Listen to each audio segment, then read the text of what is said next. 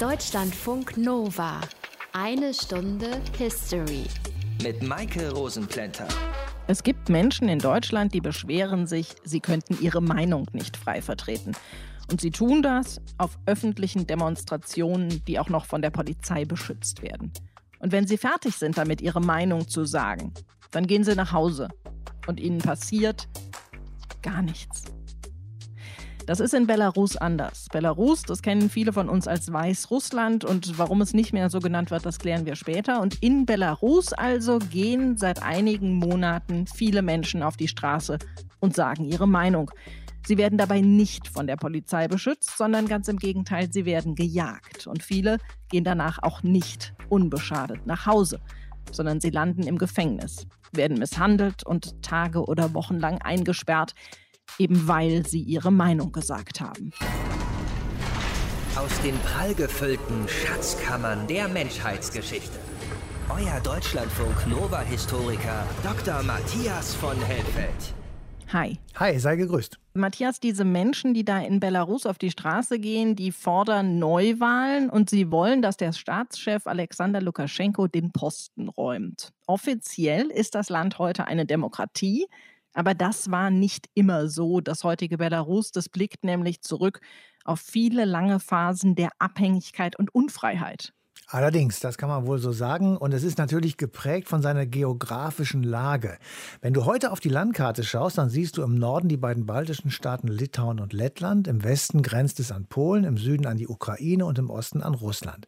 Und daran kann man sehen, dass dieses Land einerseits vom katholischen polnischen Einfluss geprägt ist. Früher gab es nämlich dort das riesige litauisch-polnische Großreich, das, wenn man sich die Karte von heute wieder zugrunde legt, im 17. Jahrhundert die Gebiete des des heutigen Polen, Litauen, Lettland, Weißrussland sowie Teile des heutigen Russlands, Estland, Moldau, Rumänien und der Ukraine umfasst. Das ist der eine Einfluss. Und der andere Einfluss ist der orthodox russisch-ukrainische Einfluss. Hast du denn rausfinden können, wann das Land überhaupt entstanden ist? Naja, es ist natürlich immer schon da gewesen, aber so wie es bezeichnet wird, das beginnt vermutlich jedenfalls mit der Zeit der Mongolen im Osten Europas. Diese Zeit wird ja auch gerne als der Mongolensturm benannt. Das war eine Invasion in der ersten Hälfte des 13. Jahrhunderts.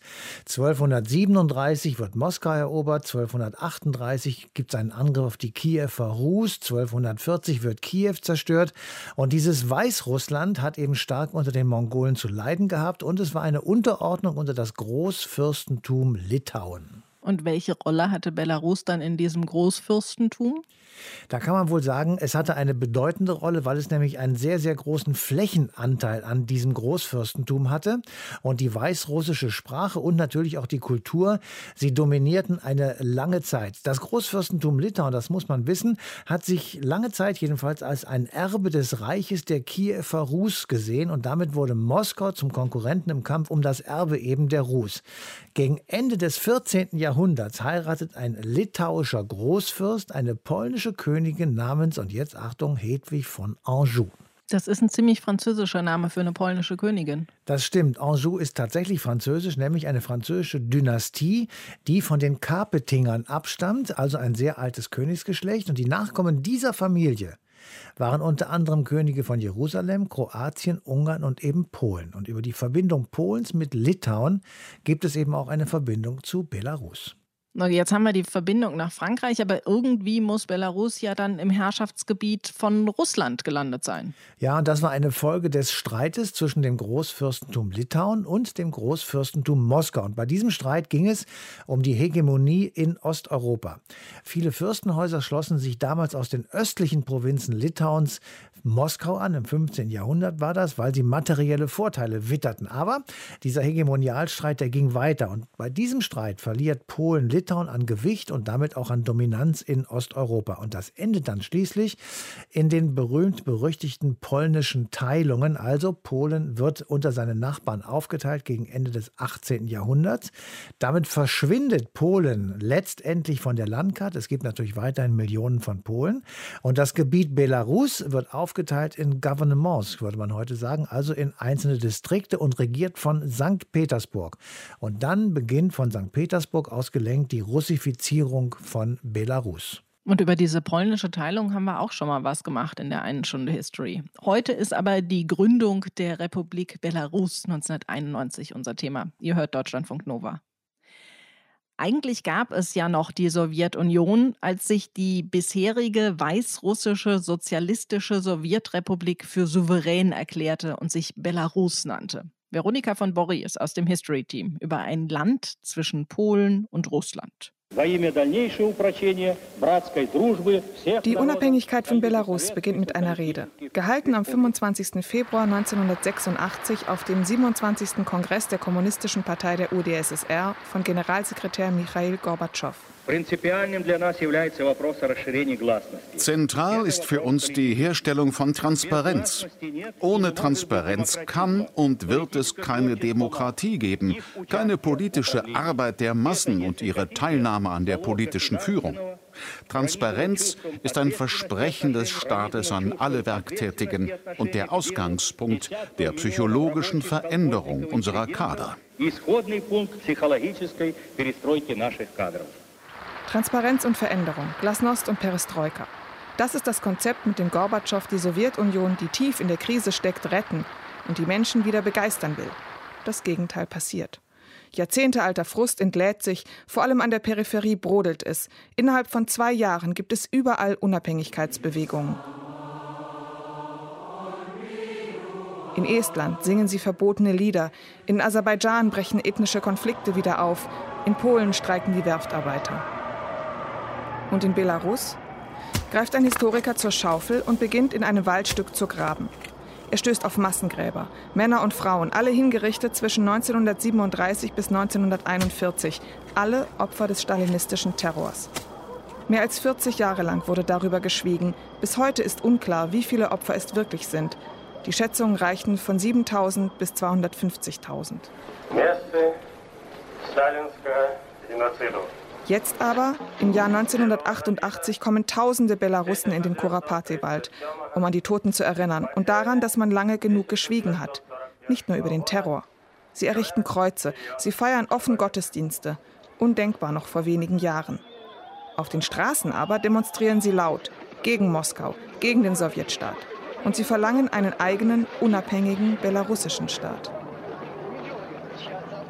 Und in Moskau geht alles drunter und drüber.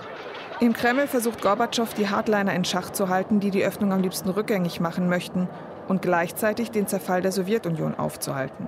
Er scheitert. Am 19. August 1991 berichten Nachrichten auf der ganzen Welt.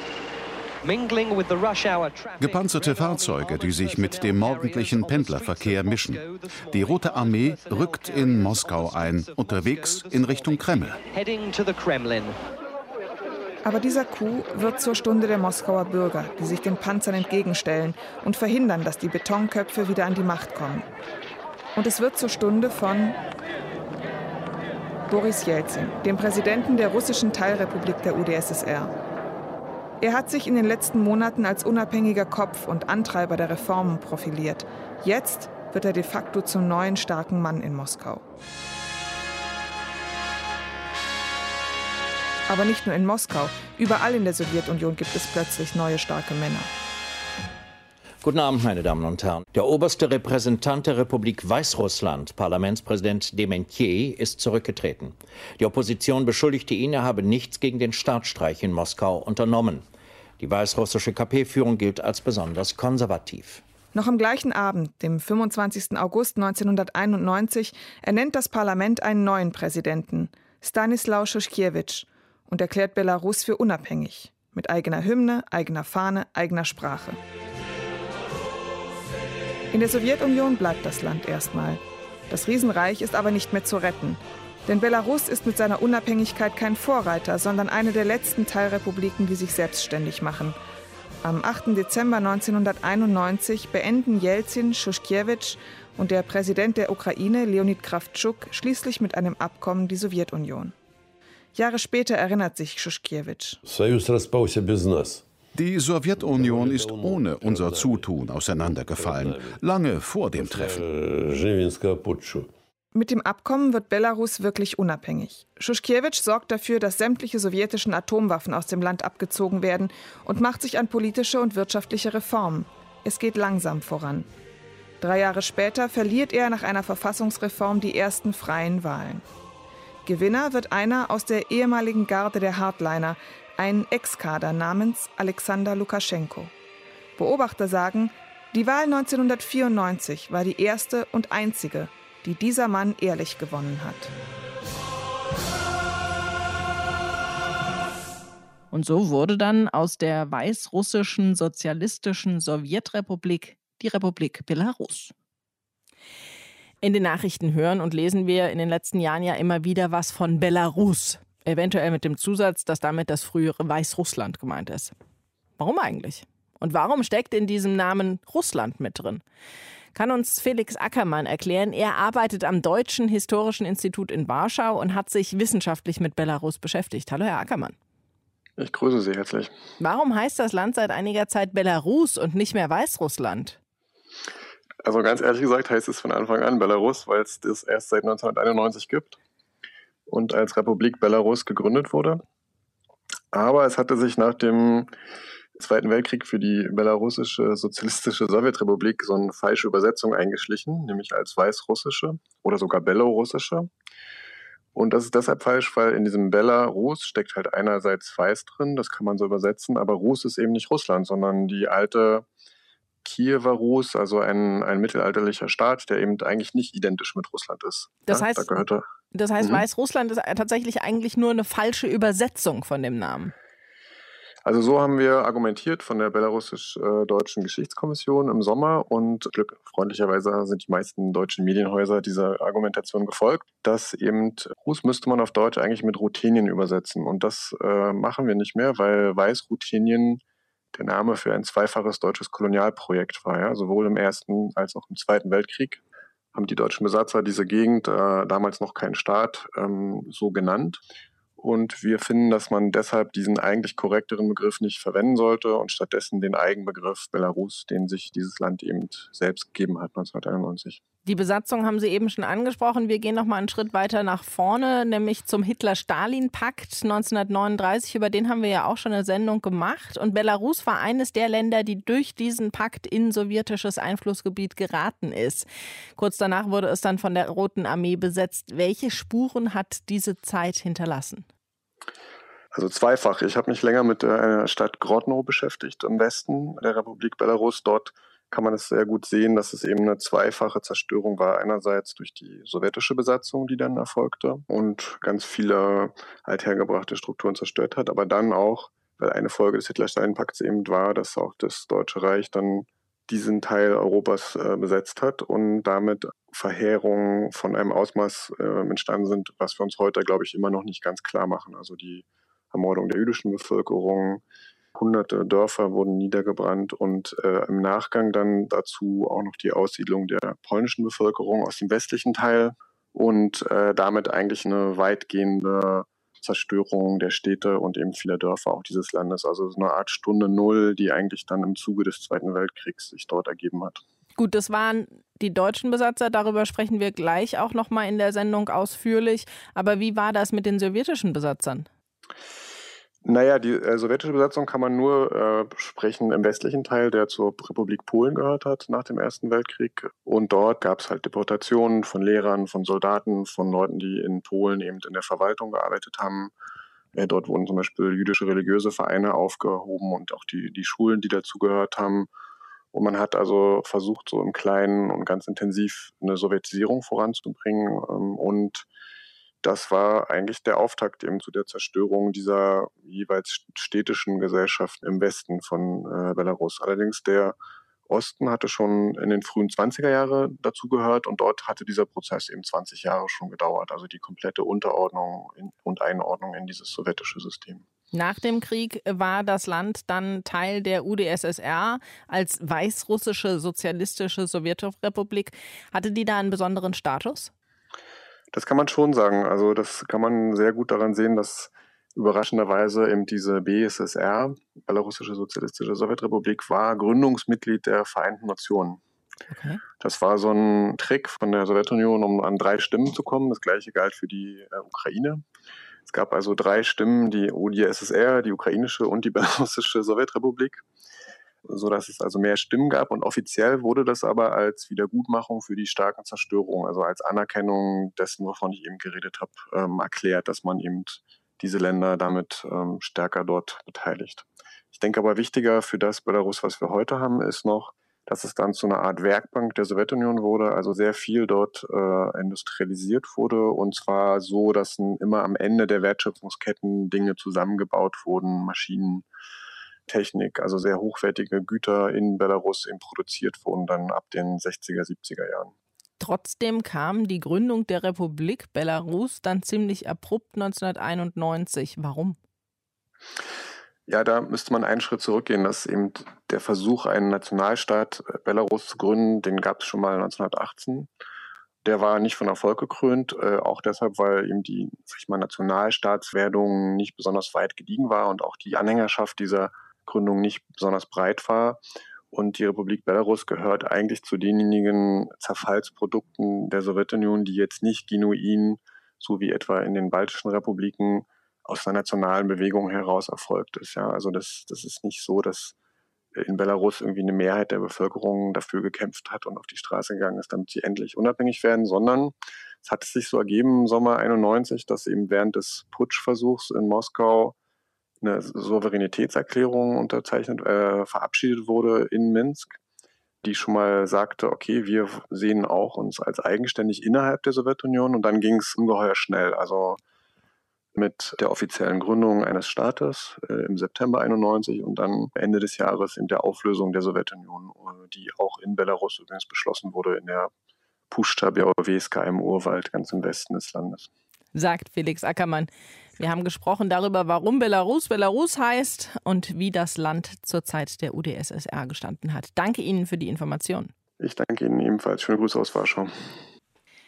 Matthias, die Zeit zwischen 1939 und 1945, als Nazi-Deutschland in Europa gewütet hat, die ist ja eine im negativen Sinne besondere Zeit. Sicher auch für Belarus, das damals ja aufgeteilt war zwischen der Sowjetunion und Polen und das damit ja auch Teil des Hitler-Stalins-Pakt gewesen ist.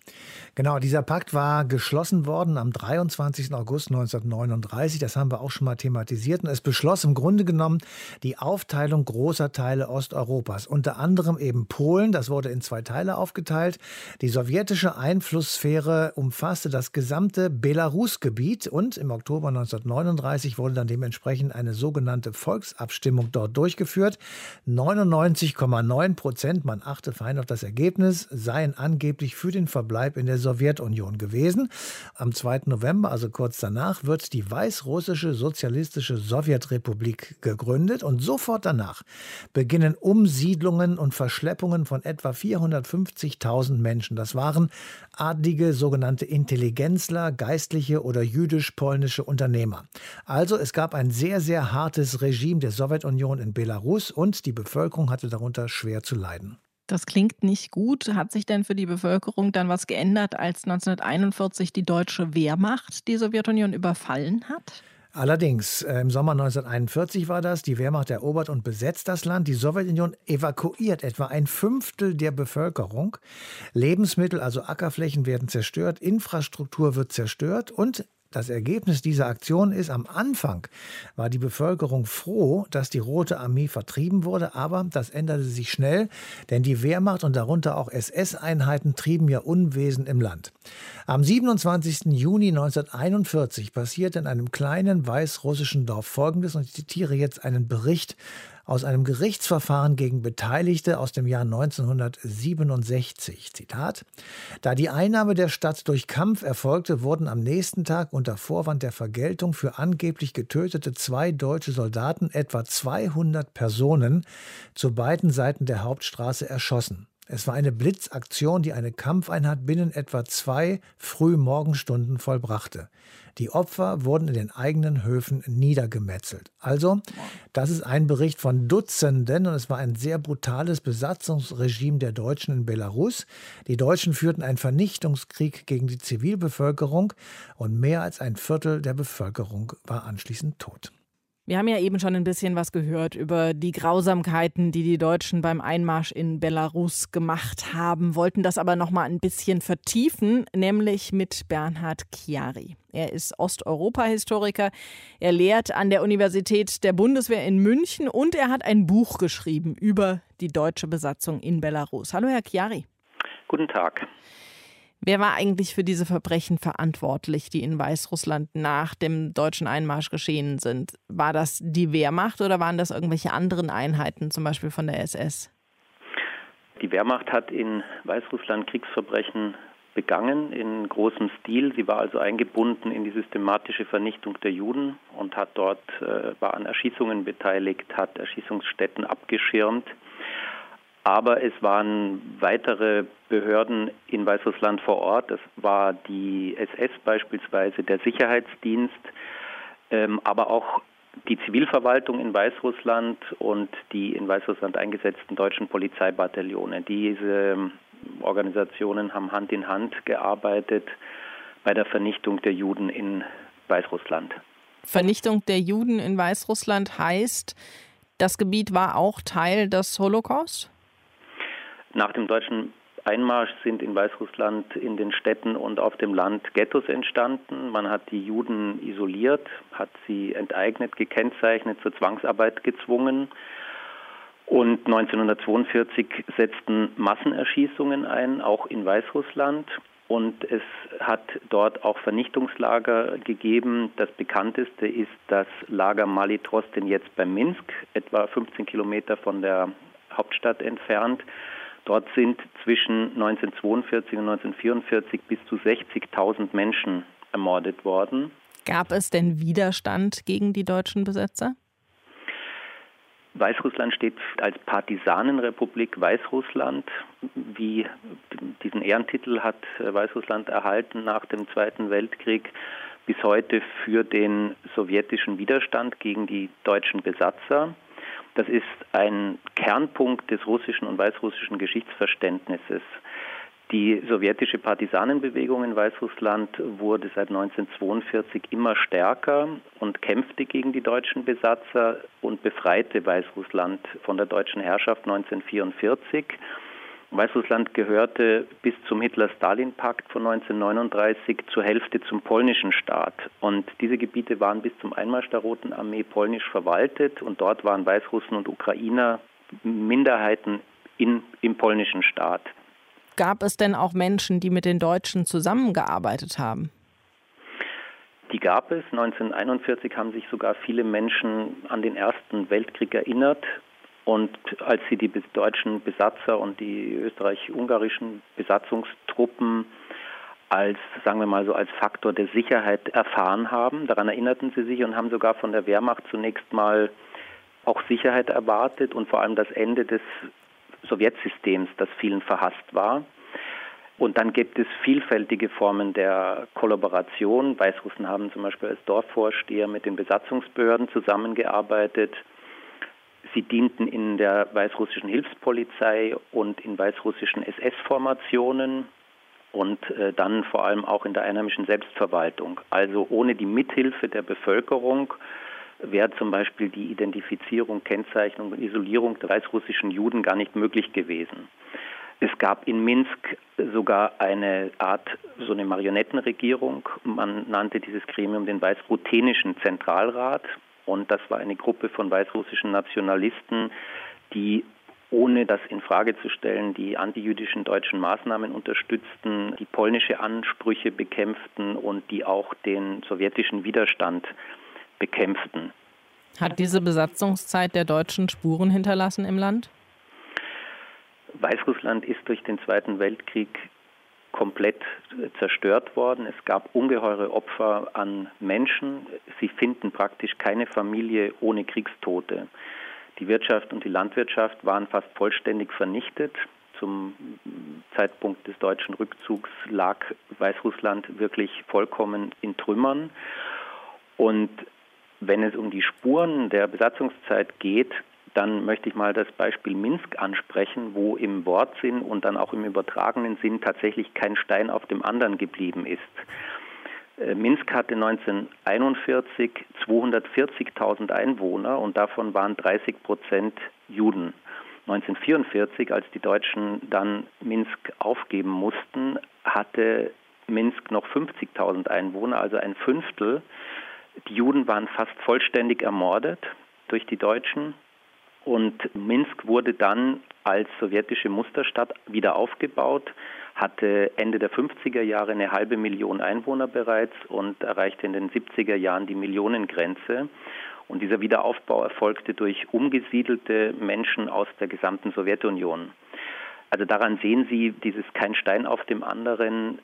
Weißrussland wurde dann nach dem Krieg aus den Trümmern als sowjetische Musterrepublik wieder aufgebaut. Und genauso stark wie die materiellen Zerstörungen waren auch die sozialen und gesellschaftlichen Zerstörungen und Wunden, die diese Gesellschaft durch den Zweiten Weltkrieg erfahren hat. Der Partisanenkrieg und die Besatzung haben diese Gesellschaft gespaltet. Ich hatte ja schon berichtet über die äh, verschiedenen nationalen Gruppen, aber diese Konflikte gingen sogar durch Dörfer und Familien. Das heißt, stellen Sie sich vor, also in einer Familie geht ein Sohn zu den sowjetischen Partisanen, der zweite wird Hilfspolizist unter den Deutschen. Das hat das gesamte soziale Gefüge gespalten. Und die Sowjetisierung von Westweißrussland nach 1939 hat dazu geführt, dass es in Westweißrussland unter sowjetischer Herrschaft 39 bis 41 schon Deportationen sogenannter antisowjetischer Elemente in großem Stil gegeben hat. Es gab Säuberungen.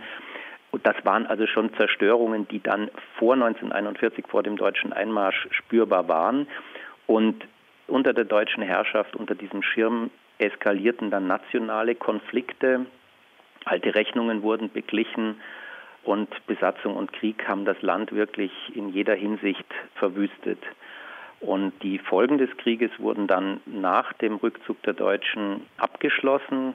Minsk und Weißrussland wurden als sowjetische Musterrepublik wieder aufgebaut. Die Sowjets siedelten dann polnische und ukrainische Minderheiten um.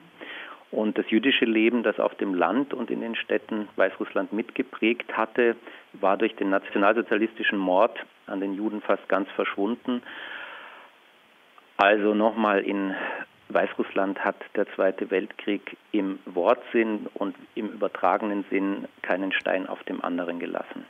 Welche Spuren die deutsche Besatzung im Zweiten Weltkrieg in Belarus hinterlassen haben, das hat uns Bernhard Chiari erklärt. Danke Ihnen dafür. Gerne.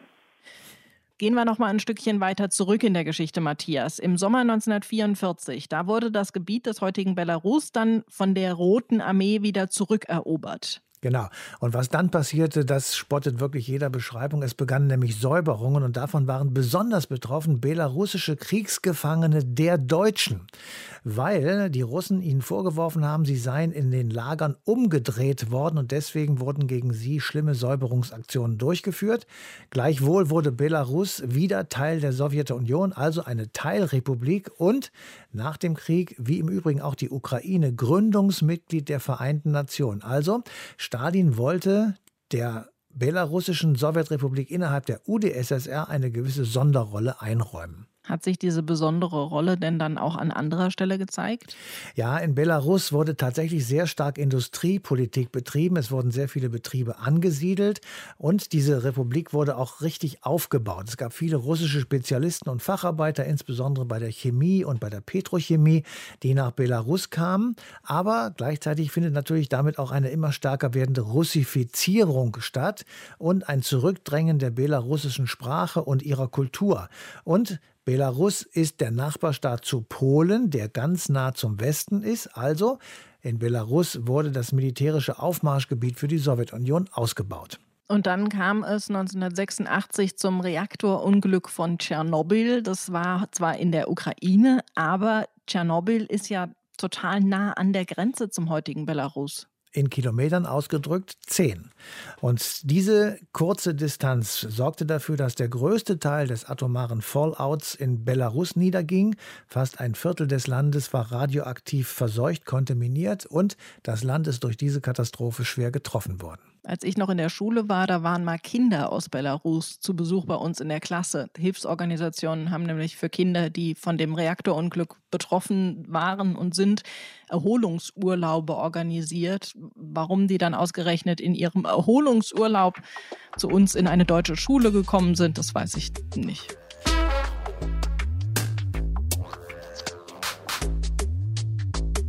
Mal Hand aufs Herz. Wie viel wisst ihr über Belarus? Ja, okay, das Staatsoberhaupt, das ist Alexander Lukaschenko. Das haben wir jetzt oft genug in den Nachrichten gehört und gelesen. Aber sonst? So über die Gesellschaft zum Beispiel? Hm. Astrid Sam hilft uns. Sie ist Politikwissenschaftlerin und arbeitet als Geschäftsführerin der Internationalen Bildungs- und Begegnungswerk GmbH in Dortmund und sie ist Expertin für Belarus. Hallo, Frau Sam. Hallo, grüße Sie. Wie kann man die belarussische Gesellschaft heute charakterisieren? Die belarussische Gesellschaft ist eine moderne Gesellschaft, die sich, wenn man Minsk besucht, wenig ähm, auf den ersten Blick unterscheidet von den Gesellschaften in anderen europäischen Ländern. Es gibt einen sehr großen Unterschied zwischen Stadt und Land, der allerdings in den letzten Jahren auch abgenommen hat durch die Veränderung, den normalen Generationenwechsel und dadurch, dass immer mehr ländliche Gebiete auch weniger bevölkert werden, weil dort nur noch alte Menschen leben. Aber von dem Musikgeschmack, von den Filmen her, was kulturell gerade von den jungen Menschen äh, zur Orientierung genommen wird, gibt es eigentlich relativ wenige Unterschiede. Jetzt natürlich der politische Konflikt hat die Gesellschaft sehr geprägt. Ich bezeichne das, dass im Augenblick die Gesellschaft zwischen Selbstfindung und Spaltung sich befindet, weil einerseits haben wir eine enorme äh, gesellschaftliche Mobilisierung erlebt, wo gerade auch während der Covid-19-Pandemie eine beeindruckende Solidaritätswelle zur Unterstützung des Gesundheitssystems entstanden ist die dann auch als Solidarität mit den Gewaltopfern nach den Wahlen äh, sich fortgesetzt hat und in den ganz vielen Nachbarschaftsinitiativen und so weiter. Gleichzeitig haben wir aber auch sehr viele Konflikte, weil die politische Krise jetzt wirklich jeden Alltagsbereich berührt, weil die Menschen waren in den Wahllokalen, das sind vor allen Dingen Lehrer, aber auch andere Personen, die waren einem enormen Druck ausgesetzt äh, vom Staat zu zählen wie gewünscht, von ihrem persönlichen Umfeld ehrlich zu zählen oder auch jetzt in den Schulen, Universitäten, an den Arbeitsplätzen, wenn verlangt wird, Personen zu entlassen, ist das auch für diejenigen, die nicht gekündigt bekommen, Druck, wie verhalten sie sich, mit wem sind sie solidarisch oder mit wem sind sie loyal. Und es geht bei diesen politischen Auseinandersetzungen um Lukaschenko. Der wird ja wegen seines autoritären Regierungsstils häufig als letzter Diktator Europas bezeichnet. Wie stark greift denn seine Regierung in das Privatleben der Menschen ein? In den letzten Jahren oder in all den 26 Jahren bis zu dieser Wahl sind die Eingriffe in das Privatleben eigentlich minimal. Es gab de facto eigentlich eine Art sozialen Kontrakt zwischen Staat und Gesellschaft und äh, es hat auch sehr viel mit der Geschichte von Belarus zu tun, die ja geprägt ist davon, dass viele staatliche Systeme sich abgewechselt haben und die Menschen haben es gelernt, selbstständig zu überleben und sich aber auch damit abgefunden, keinen Einfluss auf den Staat zu nehmen, wenn er sie nur in Ruhe lässt. Und das ist das, was in den letzten Jahren eigentlich passiert ist. Im Augenblick ist das natürlich anders, dadurch, dass der Staat mit Gewalt vor allen Dingen auf die Proteste reagiert, ist das Alltagsleben erheblich beeinträchtigt und und dadurch, dass die Proteste sich auch auf die Höfe verlagert haben, finden die Auseinandersetzungen auch in den Höfen statt und die Menschen haben Angst, jetzt teilweise vor die Tür zu gehen, weil eben auch äh, Personen einfach zufällig verhaftet werden können, selbst wenn sie nicht aktiv protestieren. Und Lukaschenko hatte selber angekündigt, dass er auch bis in die Wohnungen die Personen finden würden, die eben nicht loyal sind. Und das ist natürlich eine sehr, sehr massive Drohung. Und ich bekomme immer wieder mit, dass selbst eben Kinder schon traumatisiert sind, weil sie eben Angst haben und sehen, wie hier gewaltsam vorgegangen wird. Und beispielsweise eine ganz kleine Szene. Eine Mutter holt ihre Tochter vom Sport ab und dort findet gerade ein Eishockeyspiel statt und deswegen sind dort auch Sicherheitskräfte. Und einer der Sicherheitskräfte will sie nach der Uhrzeit fragen und das Mädchen rennt vor Angst weg. Aber was ist das denn dann? Ist es eine Diktatur? Ist es eine Autokratie oder ist es eine Demokratie, wo relativ viel schief geht? Bis zum Sommer hätte ich gesagt, es ist ein autoritäres Regime, das durchaus demokratische Elemente hat oder eben sehr starke demokratische Defizite. Im Augenblick haben Sie eine Situation, wo eigentlich zwei parallele Welten nebeneinander existieren. Einerseits gibt es den Teil von Staat und Gesellschaft, die einfach so weitermachen wie bisher, als ob nichts passiert sei. Und in diesem Teil der Welt finden auch zum Beispiel Anhörungen zu einem Gesetz über Freiwilligen Einsätze statt, an denen auch zivilgesellschaftliche Organisationen teilnehmen. Und gleichzeitig haben sie die zweite Teil der Welt, äh, in dem eben die äh, politischen Auseinandersetzungen, in dem die Gewalt stattfindet und dem jegliche Verweigerung eben eines Rechts auf freien Wahlen und Ähnlichem stattfindet. Und wie diese beiden Welten wieder zusammenkommen sollen oder wie hier eine konstruktive Lösung gefunden werden soll, ist im Augenblick überhaupt nicht absehbar. Sagt Astrid Sam, sie ist Expertin für die Gesellschaft in Belarus und hat uns das Land etwas bekannter gemacht. Dafür danke Ihnen. Gerne geschehen. Jetzt haben wir so viel über die Situation gesprochen, wie es war. Schauen wir uns doch mal an, wie es ist. Und das kann uns unser Deutschlandfunk-Korrespondent in Moskau erzählen, Tilko Gries. Hallo Tilko. Hallo Maike. Es wird ja im Moment sehr, sehr viel über die Opposition in Belarus gesprochen. Wie ist die denn zusammengesetzt? Die ist äh, so zusammengesetzt, dass man kaum so richtig einen Überblick darüber gewinnt. Es ist äh, eine ziemlich große Bewegung. Ich sage oft, äh, wenn ich Berichte mache oder on air zu hören bin, sage ich oft, es ist eine Oppositionsbewegung. Es gibt diese Führungsfiguren, die man vielleicht schon mal gesehen hat und von denen man vielleicht auch schon mal gehört hat. Svetlana Tichanowskaja, die inzwischen in Litauen im Exil lebt. Ihr Mann sitzt in Haft in Belarus. Dann gibt es Maria Kalesnikova. Das ist diese Musikerin, die auch im Sommer aufgetreten ist auf Bühnen und jetzt sitzt sie in Haft in Belarus. Belarus. Pavel Latuschko zum Beispiel ist äh, jemand, äh, ein früherer Diplomat, der kommt also sozusagen aus der alten Elite. Aber das sind nur die Führungsfiguren. Viel wichtiger ist eigentlich, was so am, am Boden gewissermaßen passiert. Es gibt ganz, ganz viel Zivilgesellschaft, die in Belarus entstanden ist in den letzten Wochen und Monaten, also selbst organisierte Gruppen, das sind Gruppen, die streiken in Staatsbetrieben zum Beispiel. Das sind IT-Unternehmer, die sich hinstellen und sagen, ich zahle oder ich helfe, ich helfe mit meinem Geld, weil ich es einfach habe, helfe ich Opfern von Verfolgung und Repression. Es sind Sänger, die machen Hofkonzerte für Streikende, für Leute, die mit äh, weiß-rot-weißen Fahnen auf die Straße geht. Studierende tun sich zusammen, Sportler zum Beispiel haben offene Briefe geschrieben, unter anderem anderem jetzt auch mit erreicht, dass die Eishockey-Weltmeisterschaft nicht in Belarus stattfinden wird. Ganz viele Hausgemeinschaften gibt es. Wichtig ist auch noch zu wissen oder zu sagen, dass diese Oppositionsbewegung nicht nur in der Hauptstadt in Minsk zu Hause ist, sondern in vielen Städten und in vielen auch kleineren Städten tatsächlich. Und ich will auch nicht unterschlagen, es ist nicht so, dass Belarus komplett aus Opposition besteht und nur ein einzelner älterer Herr, nämlich Alexander Lukaschenko, einfach in seinem Präsidialpalast verbleibt. Es gibt auch nach wie vor seine Anhänger.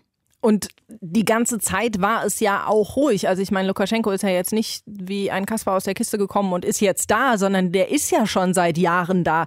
Was sind jetzt die Gründe gegen die Regierung und vor allem eben gegen Lukaschenko auf die Straße zu gehen?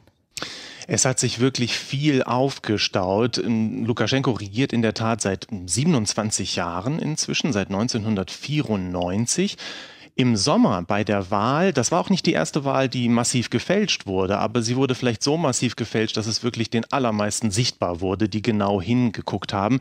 Und es gab vielleicht auch seit, zum ersten Mal seit längerer Zeit sehr populäre Gegenkandidaten, die so ein bisschen so aus dem Volk kamen. Das waren zum größten Teil keine Funktionäre. Und dann kam noch vieles weitere hinzu. Dann hat sich am Tag nach der Wahl, hat sich Lukaschenko hingestellt und behauptet, er habe die Wahl mit 80 Prozent mehr sogar der Stimmen gewonnen. Da dachten viele, also das ist nun wirklich eine Frechheit. Also die Leute fühlten das, als habe man ihnen ins Gesicht gespuckt. Und ganz entscheidend waren diese drei Nächte nach der Wahl. Da ist brutal niedergeknüppelt worden. Da gab es Proteste in Minsk, in vielen anderen Städten. Es gab eine unfassbare Polizeigewalt, habe ich auch noch nicht gesehen bis dahin als Korrespondent. Die Leute kamen blau und grün geprügelt wieder aus den Haftanstalten, aus den Untersuchungshaftanstalten. Und das hat dann wirklich noch mehr Leute natürlich dazu bewogen, auf die Straße zu gehen und zu sagen, also Belarus ist keine Demokratie, das wissen wir schon, aber es geht nicht, dass unsere Kinder und wir verprügelt werden von diesen Sondereinsatzkräften. Das hat dazu geführt, dass die Opposition nur noch stärker geworden ist. Das heißt, welche Forderungen stellt die Opposition? Die Oppositionsbewegung oder ihre Sprecher, voran Svetlana Tichanowskaja, die fordern, Erstens den Rücktritt von Alexander Lukaschenko. Zweitens die Einführung ins Amt von ihr, von Svetlana Tichanowskaja. Sie sagt, ich bin die legitime Präsidentin. Allerdings sagt sie auch, ich möchte nur eine Übergangspräsidentin sein und würde, wenn ich das werden könnte, Präsidentin, dann würde ich dafür sorgen, dass innerhalb eines halben Jahres neu gewählt wird in Belarus und dann aber keine Kandidaten ausgeschlossen werden. Unter anderem möchte sie auch, dass ihr Mann dann mitkandidieren kann. Also sie will sozusagen nochmal so eine Art Reset-Knopf drücken und nochmal von vorn anfangen. Sie war Gegenkandidatin bei der Wahl? Das war sie. Sie ist sozusagen eingesprungen für ihren Mann und sie ist ein bisschen unterschätzt worden tatsächlich von Alexander Lukaschenko, der so ein Patriarch ist und äh, sich, glaube ich, im Innersten, in seinem Innersten einfach nicht vorstellen kann, dass eine Frau Ende 30, die äh, Englischlehrerin ist und sich ansonsten als Hausfrau beschreibt, dass die den Mut hat, anzutreten gegen ihn, gegen ihn, den großen Präsidenten Alexander Lukaschenko. Das hat sie aber gemacht und hat eine Sprache gewählt, die die Leute verstanden und die viele Leute wirklich gut fanden. Ja, und damit hat sie, wir wissen tatsächlich nicht, wie viele Stimmen sie bekommen hat, aber dass sie mehr bekommen hat als das, was am Ende dieses gefälschte Ergebnis ihr zugestanden hat, davon können wir sicher ausgehen. Im Moment sieht das Ganze ja ziemlich verhärtet aus. Gäbe es denn irgendeine Situation, in der Lukaschenko einlenken würde? Ganz schwer vorstellbar aus meiner Sicht. Ich habe gerade schon gesagt, das ist so jemand, der ja 27 Jahre regiert, er ist ein Patriarch und wenn man ihm zuhört, dann merkt man, er traut eigentlich sonst niemandem wirklich zu, dieses Land zu führen. Er fühlt sich so als eine Art Landesvater und die Untertanen, also die Bürgerinnen und Bürger von Belarus, sind so ein klein bisschen aus seiner Sicht einfach auch irgendwie intellektuell nicht in der Lage, das Land zu führen. Also das ist ein sehr hierarchisches Verständnis, was er da hat. Und er ist ein Autokrat. Das bedeutet auch, Autokraten müssen sich immer um ihren Lebensabend sorgen und um die Sicherheit, wenn sie aus dem Amt ausscheiden. Wer sorgt dann für ihre Sicherheit? Es ist nicht so wie in Demokratien, du gehst nach Hause und schreibst Bücher oder so und lebst mehr oder weniger ein ruhiges Leben, wenn du das denn möchtest sondern diese Leute haben so viele Leute zur Strecke gebracht, während sie regiert haben, dass sie immer fürchten müssen, dass noch jemand mit dem Säbel unter dem Gewand, also ich spreche mal in Bildern, aber es ist nicht so ganz äh, fernab der Realität, dass irgendjemand auf sie Angriffe tatsächlich durchführt. Deswegen glaube ich nicht, dass er einlenken könnte oder würde. Es würde immer auch in Autokratien bedeuten, dass ihm die Kontrolle womöglich entgleitet. Es gibt ja viele Getreue, die mit ihm an die Macht gekommen sind, dort gut verdienen und auf schönen Posten sitzen. Und wenn die merken, der Gaul, auf den ich jetzt gesetzt habe seit vielen Jahren, der Gaul wird alt, dann suche ich mir einen neuen Gaul. Und es gibt in Belarus keine funktionierenden Institute für einen Machttransfer. Was funktionierende Institute für einen Machttransfer sind oder sein können, das kann man zumindest, auch wenn sie wackeln vielleicht, kann man in den USA beobachten, gerade jetzt. Das gibt es in Belarus nicht wie die Macht von Lukaschenko in Belarus enden könnte und was die Opposition im Moment dort anfängt. Das hat uns Tilko Gries erzählt, unser Korrespondent in Moskau. Vielen Dank dafür. Sehr gerne.